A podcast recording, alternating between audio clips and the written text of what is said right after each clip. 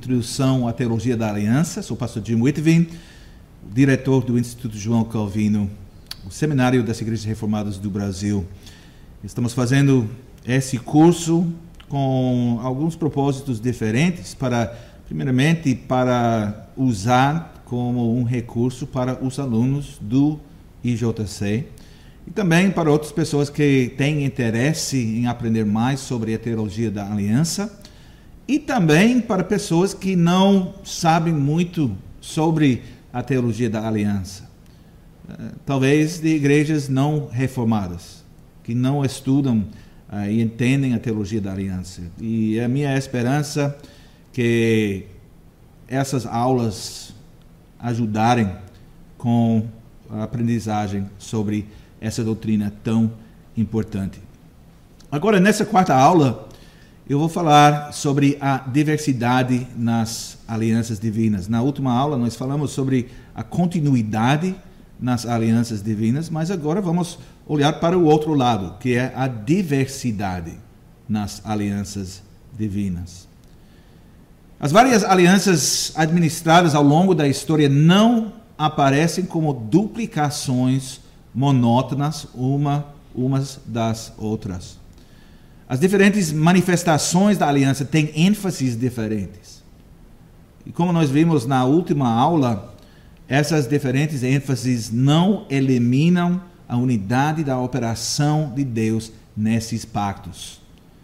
E podemos falar sobre alianças individuais, a aliança com Noé, por exemplo, a aliança com Abraão, a aliança com Davi, ou podemos falar de da aliança no singular, falando sobre a aliança e não as alianças.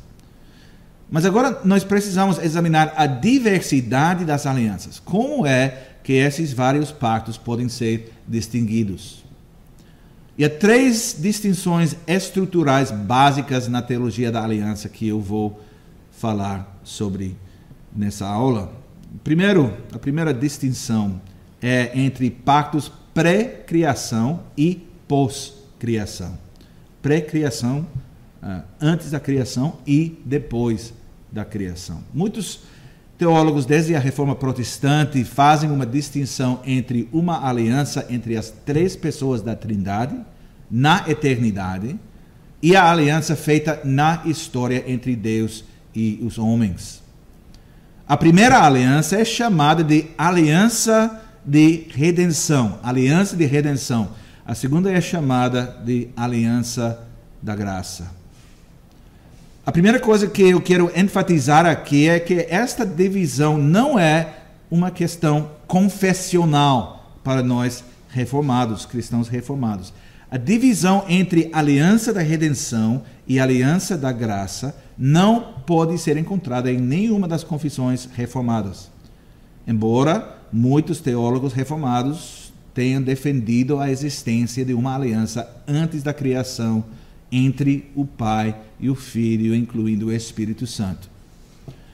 O Palmer Robertson, que eu citei anteriormente, ele disse, eu vou citar ele, há um sentido de artificialidade a essa tentativa de estruturar os mistérios do eterno conselho de Deus em termos de aliança. Falar concretamente de uma aliança com termos e condições entre pai e filho antes da fundação do mundo é estender os limites da evidência bíblica além da propriedade. A maior parte da discussão nesta área baseia-se no pressuposto de que uma aliança deveria ser definida como um contrato mútuo e não como um compromisso soberanamente administrado. E é interessante essa, essa discussão, porque em resposta, o reverendo Frank Walker, ele é da Igreja Reformada nos Estados Unidos, RCUS. Em seu livro, A Teologia da Aliança Soberana e Graciosa, ele oferece a seguinte crítica. Eu vou citar uh, uma passagem extensa desse livro. Ele disse: o problema mais sério que Robertson enfrenta tem a ver com a, a aliança da redenção. Nenhum acordo entre o pai e o filho pode ser administrado soberanamente, é como Robertson diz, por uma das partes. uma vez que todas as pessoas da Trindade são iguais em tudo o que define a divindade. Assim, nenhum membro da Trindade é soberano sobre qualquer outro. Ele continua. Witzius, Witzius, diz que se o mediador for considerado no estado de humilhação e na forma de um servo, ele é certamente inferior ao Pai e subordinado a ele. Mas que Cristo, como a primeira e principal causa da, da graça salvadora, igual ao Pai, conquista por seu próprio poder nossa reconciliação com Deus por meio da sujeição e obediência da sua natureza humana, sem a qual o Filho co-igual não pode exercer seu serviço nem obedecer o Pai. Então, aqui estou lendo a citação de Walker de Witsius. E Walker continua nem a aliança entre o pai e o filho pode ser um compromisso de sangue. Lembre-se, a definição de Robertson de, de uma aliança é compromisso de sangue. Mas Walker diz: nem a aliança entre o pai e o filho pode ser um compromisso de sangue, pois nenhum sangue era necessário para estabelecê-la. Nada morreu. Robertson admite, como nós já ouvimos, Há um sentido de artificialidade nessa tentativa de estruturar os mistérios do eterno conselho de Deus em termos de aliança. A única maneira, Walker continua, de sair desse enigma é negar que o Pai e o Filho sempre se comprometeram a redimir os eleitos. Eu vou destacar essa última frase de Walker. Ele disse: talvez ele teria feito melhor em encontrar uma definição mais precisa de aliança? Então, uma resposta interessante e importante. Então, precisamos perguntar: é necessário manter uma aliança na eternidade entre o Pai e o Filho para redimir um povo para si mesmo?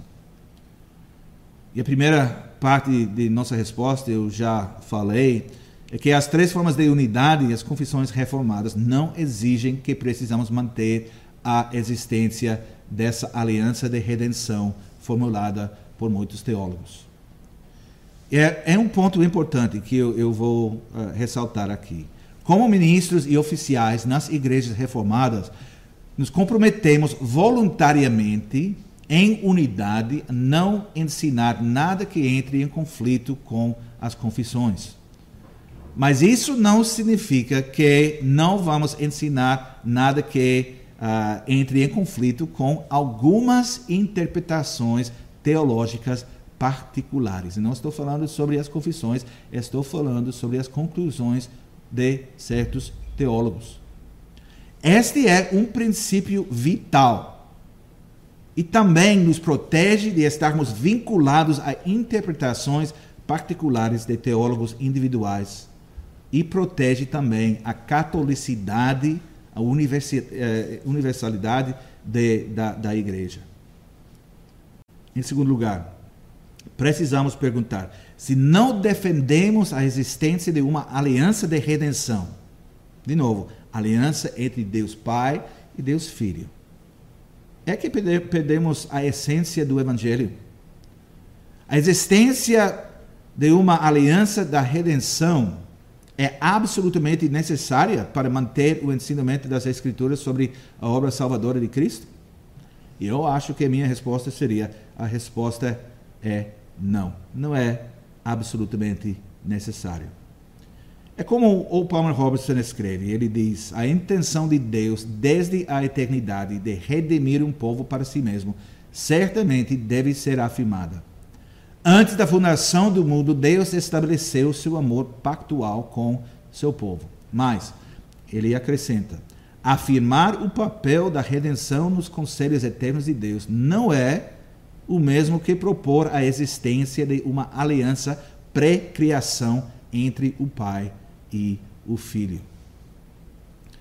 Agora, é uma discussão interessante mas no final, muito depende das definições.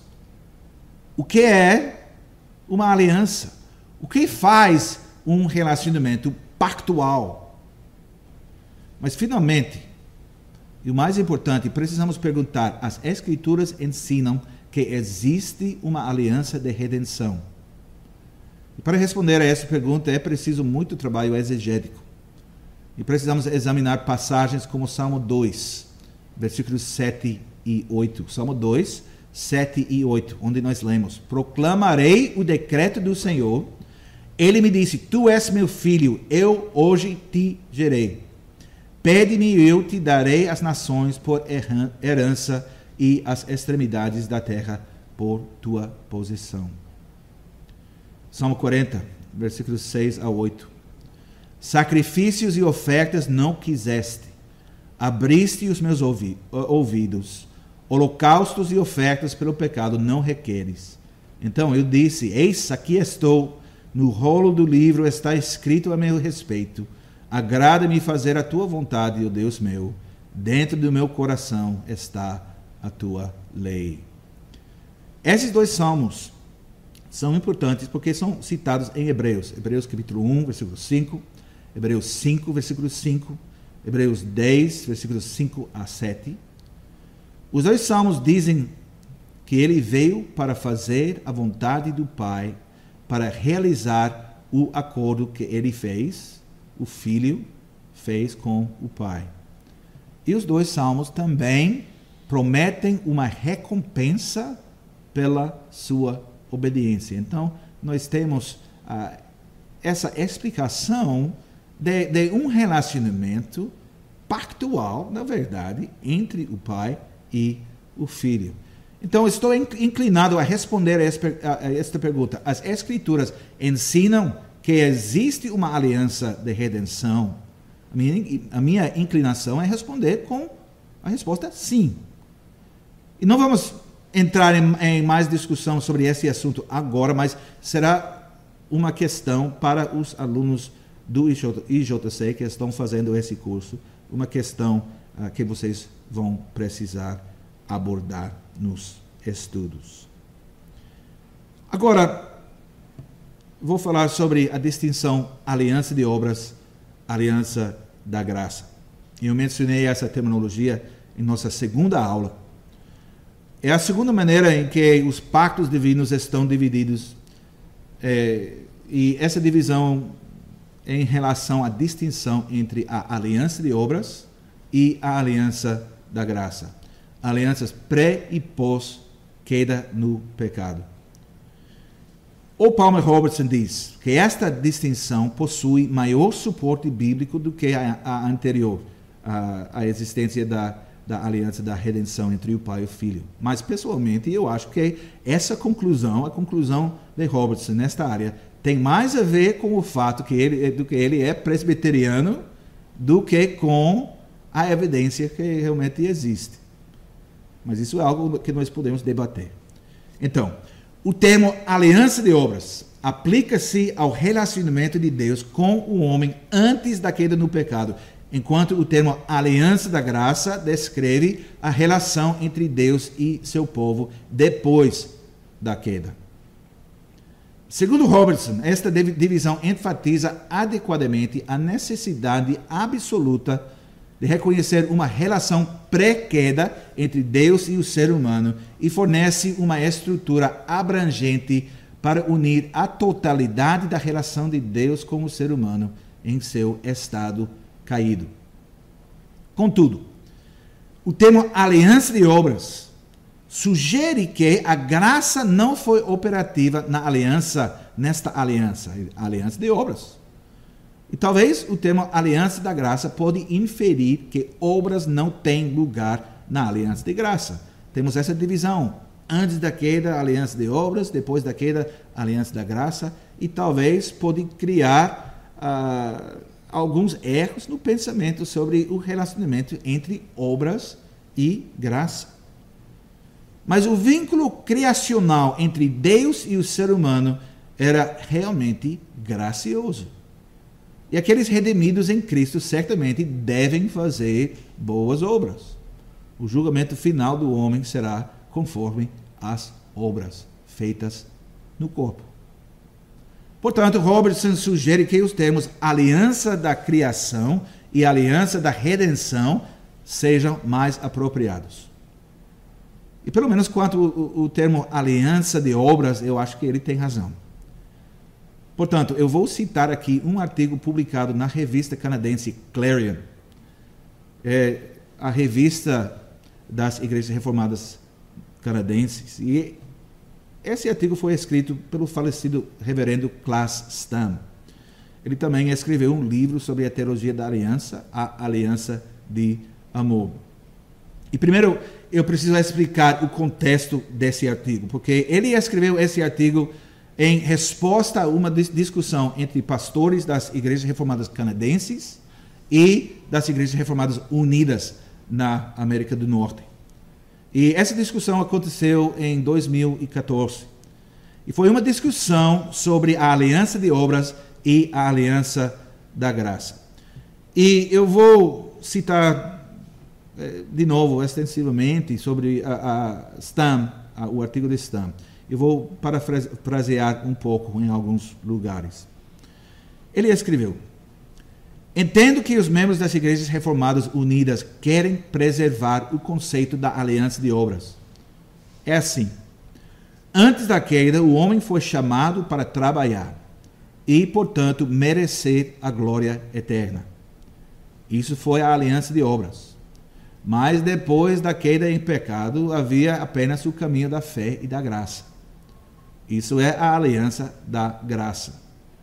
A aliança de obras desapareceu mas não exatamente. A chave da questão é, aparentemente, que tinha que haver uma aliança de obras antes da queda, ou que Cristo poderia ter, uh, o que uh, Cristo poderia ter cumprido, cumprido. Porque Cristo foi obediente e cumpriu a aliança de obras, agora podemos ser incluídas numa segunda aliança, chamada aliança da graça. Sugerir que não havia aliança de obras seria de degradar a obra salvadora de Cristo. Ele continua: Eu não quero rebaixar o trabalho de nosso Senhor e Salvador. Ao mesmo tempo, pergunto onde há base bíblica e confessional para uma aliança de obras antes da queda no pecado. É deduzido do texto, mas não está implícito no texto. Você não encontrará a expressão nas Escrituras ou nas confissões eh, continentais reformadas. Quando uma aliança é mencionada no Antigo e no Novo Testamento, é a aliança mosaica baseada na lei revelada no Sinai. Esta é a aliança de obras que nos condena porque não podemos cumpri-la. Esta é a aliança cumprida por Cristo para que não mais estejamos debaixo da lei e sim da graça. Romanos capítulo 6, 14. As boas obras nunca serviram para merecer a vida eterna, somente Cristo dá a vida por sua justiça e santidade. Portanto, a Escritura afirma: porque pela graça sois salvos mediante a fé, e isto não vem de vós, é dom de Deus, não de obras, para ninguém se glorie. Efésios capítulo 2, versículos 8 e 9. Ele continua de novo. Quero acrescentar a observa observação de que, mesmo antes da queda, o Senhor Jesus foi escolhido como nosso mediador. Também lemos nas Escrituras que nosso Senhor foi conhecido com efeito antes da fundação do mundo, porém manifestado no fim dos tempos por amor de vós. 1 Pedro, capítulo 1, versículo 20. Mas, Stam continua. Eu tenho uma pergunta onde lemos que antes da queda o homem poderia ganhar a salvação. Existem realmente dados bíblicos que exigem que precisamos acreditar que houve um momento de prova antes da queda. Quanto tempo durou esta prova? Deus colocou o homem no Éden para que ele pudesse se mostrar digno da sua vocação, oposição no jardim, Adão e Eva foram plenamente sustentados como filhos de Deus. O Senhor lhes deu comida e bebida com em abundância. Eles foram autorizados a comer livremente da árvore da vida e de todas as árvores realmente. A única limitação era que eles não comeriam da árvore do conhecimento do bem e do mal. Em Gênesis capítulo 2, versículo 15, lemos: Tomou, pois, o Senhor Deus ao homem e o colocou no jardim do Éden para o cultivar, cultivar e o guardar. Este foi o trabalho para o qual ele e a sua esposa foram chamados. Não lemos que a vida eterna só seria dada se eles obedecessem. Eles já poderiam comer da árvore da vida. Essa bênção e privilégio foram retirados explicitamente após a queda em pecado. Essa passagem não pode, não pode ser usada para defender a existência de uma aliança de obras. Stam acrescenta. A Bíblia não diz que Adão e Eva teriam merecido a vida eterna por suas obras. O Senhor diz que se comessem da árvore de conhecimento do bem e do mal, certamente morreriam. Isso significa que existe uma única obrigação nessa relação a saber que Adão e Eva reconhecessem o Senhor Deus como soberano. Isto foi dito no início da relação. No dia em que dela comeres, certamente morrerás. O trabalho que Adão e Eva tinham que fazer era uma tarefa agradável com a qual eles poderiam servir a Deus. Eles precisavam cultivar o jardim, mas eles também tinham que guardar o jardim. Por que dizer isso se não existia perigo? Então havia perigo. Adão e Eva deveriam guardar este jardim do mal. Eu posso sugerir que o Senhor informou Adão e Eva sobre os tristes acontecimentos que levaram o dragão, a serpente, a ser jogado na terra. Seria estranho dizer que o jardim tinha que ser guardado e não lhes contar sobre o inimigo que certamente viria. Eu não acho que Adão e Eva eram pessoas que não tinham ideia do que estavam enfrentando. E o reverendo Sturm continua da seguinte forma: ele diz, para dizer sucintamente, Adão e Eva receberam infinitas abundâncias para que Deus recebesse deles obediência constante. Esta é a, aliança, a essência de uma aliança. Eu dou tudo a você, você me dá tudo. Como em qualquer aliança, o iniciador estabelece as regras e a segunda parte aceita essas regras. A aliança continua existindo ao longo das gerações, gerações posteriores.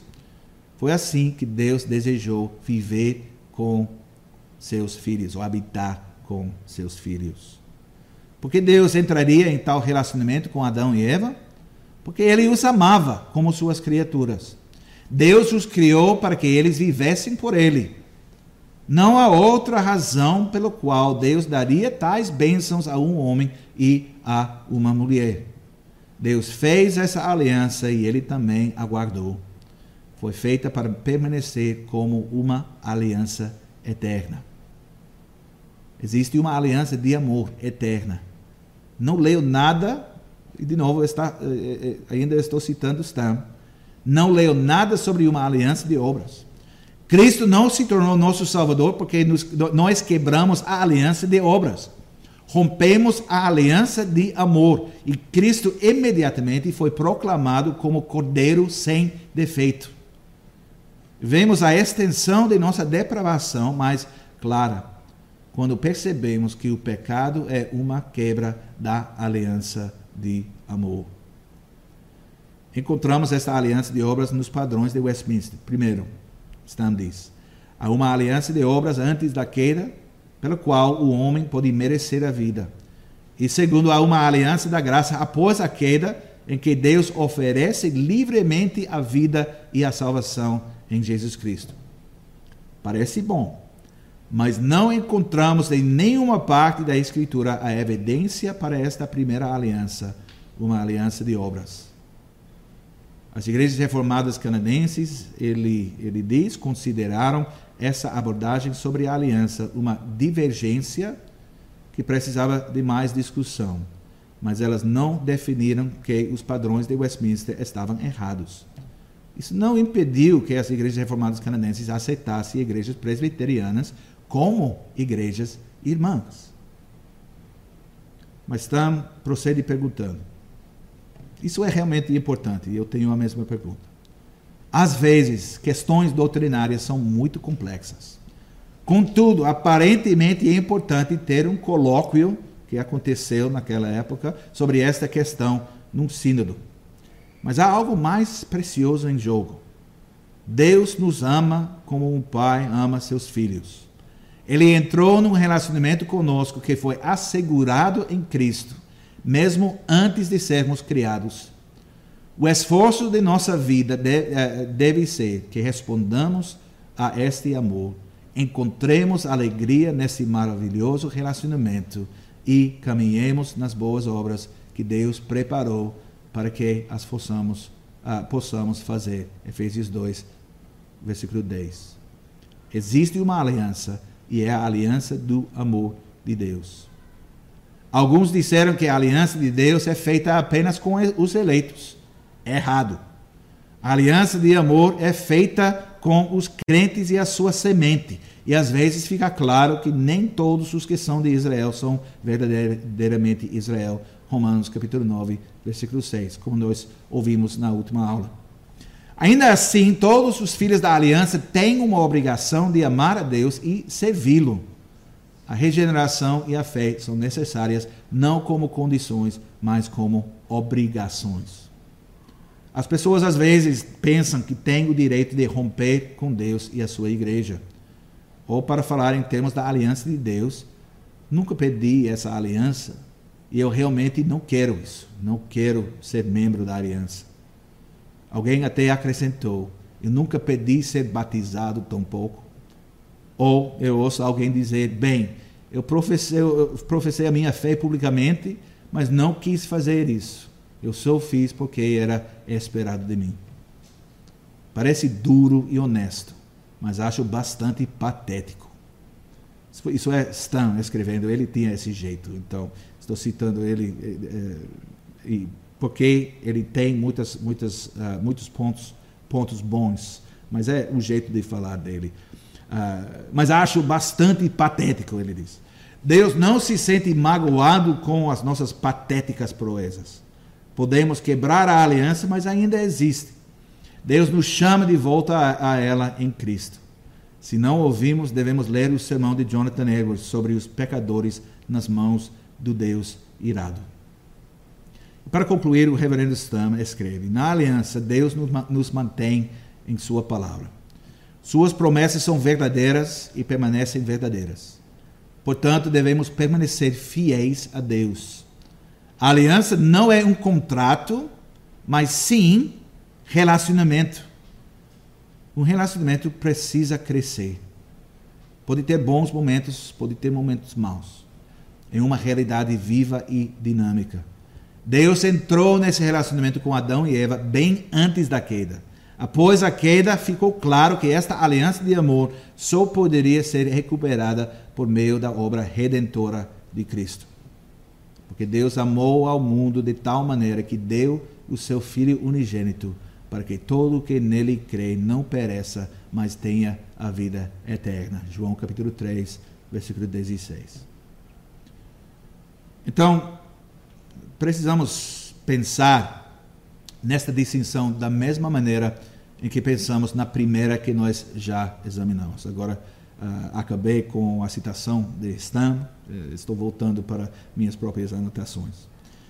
A primeira pergunta: uma vez que nós, como pastores oficiais reformados, nós subscrevemos as três formas da, da unidade, não subscrevemos a, a, aos padrões de Westminster.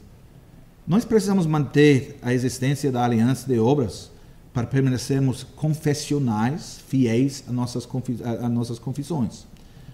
A resposta a essa pergunta é não. Como o pastor Stan escreveu, não encontramos esse conceito na, nas nossas confissões. Então, não podemos dizer que precisamos manter essa distinção para permanecermos fiéis às confissões. A segunda pergunta é: nós perdemos algo se negamos a existência da aliança de obras. Estamos perdendo o cerne do evangelho se não mantermos a realidade desta aliança? Eu concordo com pastor Stam e eu digo não. E a terceira pergunta é esta. E de novo, realmente, essa pergunta é, é a, a pergunta mais importante. As escrituras exigem essa doutrina. Encontramos esta aliança de obras nas páginas da palavra de Deus. E mais uma vez eu quero ouvir dos meus alunos uma resposta num trabalho. Então, precisamos nos perguntar quais são os argumentos a favor e contra a existência da aliança de obras. É necessário guardar essa doutrina para ser realmente reformado. Podemos dizer que os verdadeiros crentes reformados podem discordar sobre esse assunto e ainda permanecerem irmãos em plena comunhão. Eu diria sim. Então, vamos continuar e vamos uh, falar mais sobre esse, assunto no futuro. Vou concluir essa aula com uma breve discussão da última distinção entre as alianças, e essa distinção não é muito uh, controvertida. A distinção entre a antiga aliança e a nova aliança. É uma distinção dentro da aliança da graça. O relacionamento de Deus com o homem antes de Cristo é chamado da antiga aliança, enquanto o seu vínculo com o ser humano após Cristo é chamado de nova aliança. Esta distinção se torna proeminente nas cartas do Novo Testamento aos Hebreus, especialmente, e aos Gálatas. De uma perspectiva, existe uma antítese absoluta entre as épocas da história antes e depois da vinda de Cristo, como nós lemos em Gálatas capítulo 3, versículos 23 a 25. Gálatas 3, 23 a 25. Nós lemos nessa passagem, mas antes que viesse a fé, estávamos sob a, a tutela da lei e nela encerrados, para essa fé que de futuro haveria de revelar-se. De maneira que a lei nos serviu de aio para nos conduzir a Cristo, a fim de que fôssemos justificados por fé. Mas tendo vindo a fé, já não permanecemos subordinados ao aio. Mas por outro lado, um único caminho de salvação sempre esteve presente. Gálatas capítulo 3, versículos 8 e 9. Ora, tendo a escritura previsto que Deus justificaria pela fé os gentios, pré-anunciou o evangelho a Abraão. Em ti serão abençoados todos os povos, de modo que os da fé são abençoados com o crente Abraão. Então, conclusão: há diversidade nas várias administrações dos pactos de Deus. Mas dentro dessa diversidade, Deus tinha um propósito único: criar um povo para este propósito. Esse propósito repetido três vezes no livro de Deuteronômio, mas eu vou ler de Deuteronômio capítulo 7, versículo 6 onde diz: Porque tu és povo santo ao Senhor, teu Deus. O Senhor teu Deus te escolheu para que ele fosses o seu povo próprio, de todos os povos que há sobre a terra. Então, nós vemos aqui o propósito da aliança de Deus com o ser humano em todas as várias administrações, para ter seu próprio uh, povo e para, para escolher esse povo e para habitar com esse povo. Agora vamos parar aqui, mas na próxima aula iremos começar uma discussão sobre as várias manifestações históricas da aliança.